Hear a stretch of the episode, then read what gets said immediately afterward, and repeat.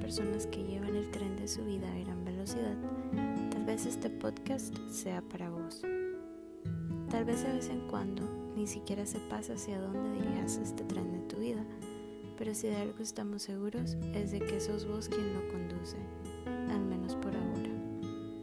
Tal vez sea para vos como una libélula atrapada en los focos de tu tren, que intentando escapar, la intermitencia de sus alas simulan frente a vos el reflejo de dos manos extendidas que te dicen detente. Y si tan solo por curiosidad o intuición te detuvieras, podría salvarte del acantilado al que tu tren se dirige.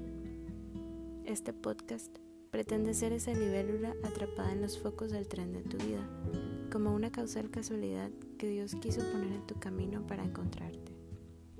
Te invito a compartir conmigo un episodio por las próximas semanas de este podcast llamado El amor como revolución, cómo Dios me cambió la vida y que sabemos, tal vez te la cambie a vos también.